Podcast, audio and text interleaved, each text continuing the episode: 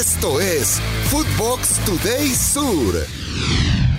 ¿Qué tal, Footboxers? Hoy jueves 30 de marzo te contamos las noticias que tenés que saber. Recuerda seguir arroba Footbox Oficial en redes sociales, seguir el podcast y activar la campana.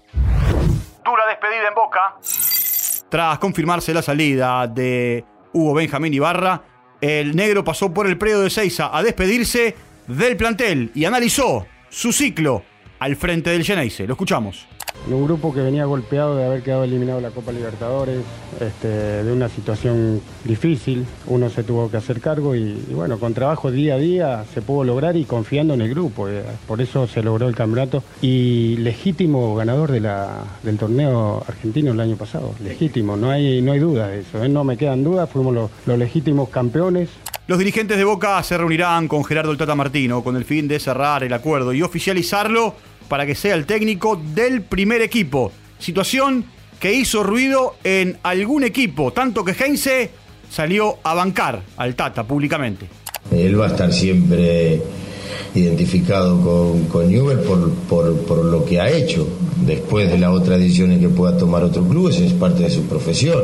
Pasando al tema que tiene que ver con lo futbolístico, Martín Pallero sufrió una lesión muscular de grado 2 en el aductor izquierdo durante el encuentro contra Olimpo de Bahía Blanca por Copa Argentina. El tiempo de recuperación será entre 2 y 4 semanas. Investigación activada.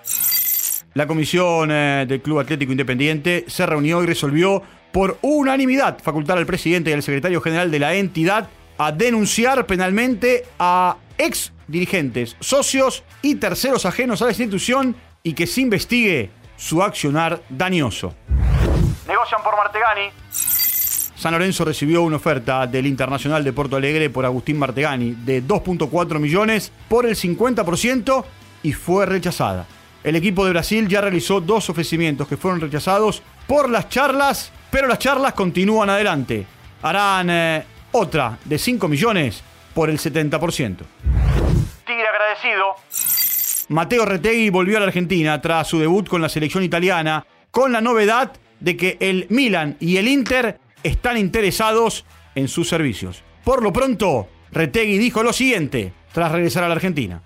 Para mí estar en Tigre significa todo, todo lo que me está pasando, que es algo único, algo hermoso, que siempre soñé y, es pura felicidad. Desde el primer día que llegué me trataron de, de una manera lindísima y, bueno, yo les voy a estar agradecido de por vida por todo lo que me ayudaron, todo lo que me están dando y, por el cariño que me tienen. Alarma Racing. El mediocampista de la academia, Matías Rojas, a quien se le vence el contrato el 30 de junio, está en el radar del Botafogo de Brasil, quien ya tendría una oferta para que el paraguayo juegue en el Brasileirao. Desde el entorno de Rojas no confirman haber sido notificados de dicho ofrecimiento, aunque no se descarta que este llegue en los próximos días.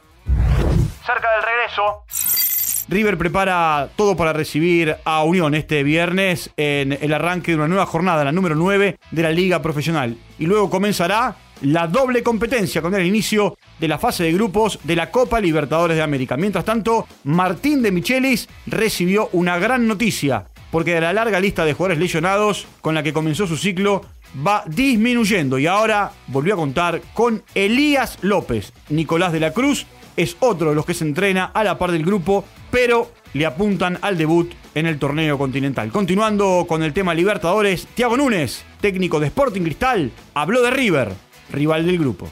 Un grupo duro, difícil, ah, porque nos tocó jugar contra equipos que, que son grandes. River dispensa cualquier tipo de presentación, es el mejor equipo de, de Argentina en este momento del torneo argentino. Argentina por el Mundial. La FIFA confirmó mediante un comunicado la suspensión de la Copa del Mundo Sub-20 en Indonesia, que debería comenzar el 20 de mayo.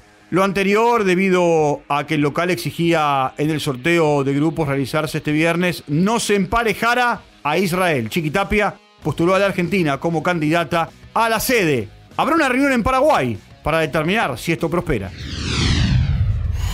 Esto fue Footbox Today Sur.